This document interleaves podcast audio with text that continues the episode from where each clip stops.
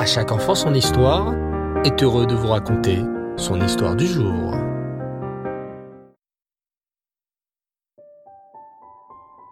Bonsoir les enfants et Reftov. Vous allez bien? Vous avez passé une belle journée? Baou Hachem. Ce soir, j'aimerais vous parler d'un très grand rave, un grand sadique dont la Iloula était ce dimanche 24 Elul. Ce tzaddik, je suis sûr que tu en as déjà entendu parler, car à chaque enfant son histoire a raconté plusieurs histoires sur cet immense tzaddik qui s'appelait le Chafetz Raïm. Le Chafetz Raïm s'appelait en réalité Rabbi Israël Meir. C'est grâce au Chafetz Raïm que nous savons combien il est important de ne pas faire de la shonara. Le lachonara, vous le savez les enfants, c'est dire du mal sur un autre juif, chasve shalom, ce qui est interdit dans la Torah. Le Chafetz Raïm a écrit plusieurs livres pour montrer combien il est important de ne dire que des bonnes choses sur un autre juif. Le Chafetz Raïm a aussi beaucoup encouragé ses frères juifs à respecter la Torah et les mitzvot. Et en particulier, le Shabbat. Et surtout, le Chafetz Raïm faisait très attention au shalom, à la paix. Il était très patient et très doux avec chacun, comme va nous le montrer l'histoire suivante. Écoutez bien. La fête de Sukkot approchait bientôt, dans la ville de Radin, là où vivait le Chafetz Raïm et sa femme. À l'approche de Sukkot, alors qu'il était déjà très âgé, le Chafetz Raïm construisit sa souka à l'endroit où il la faisait chaque année.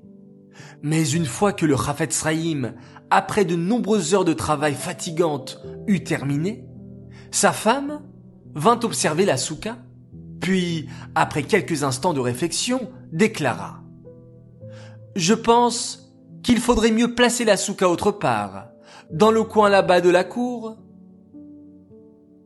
Le Chafetz Raïm ne s'énerva pas et ne fit aucune remarque. Patiemment, il écouta sa femme et, pour lui faire plaisir, se mit à démonter la souka pour la replacer dans l'endroit qu'elle lui avait proposé. Pour le Chafetz Raïm, chaque minute était importante.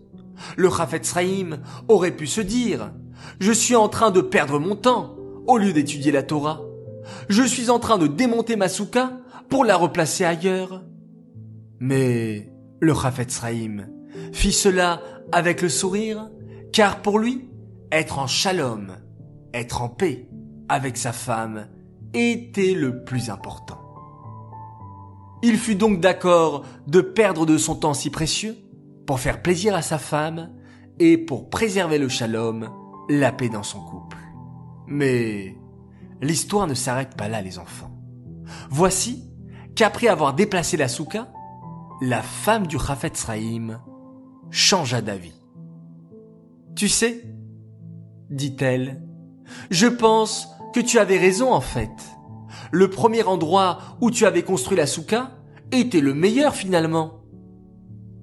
Et cette fois aussi, le Chafetz Raïm ne se mit pas en colère.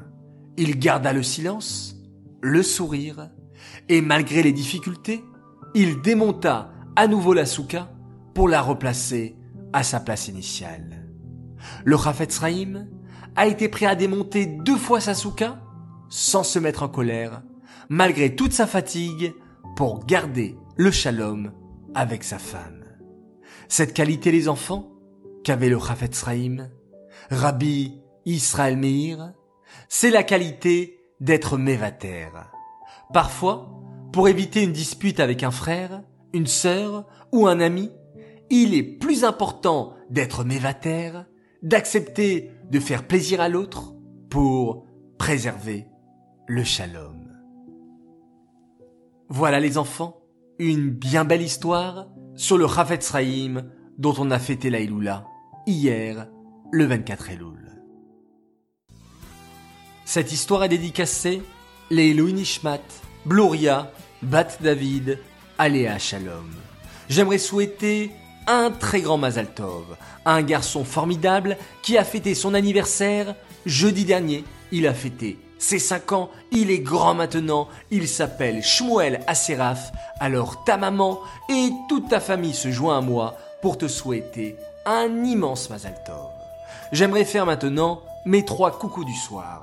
Premier coucou pour une famille extraordinaire, la famille Klein, et plus précisément à David Touvia, Aura et Avigdor Alexander, de la part de vos parents qui vous aiment très fort et sont fiers de vous.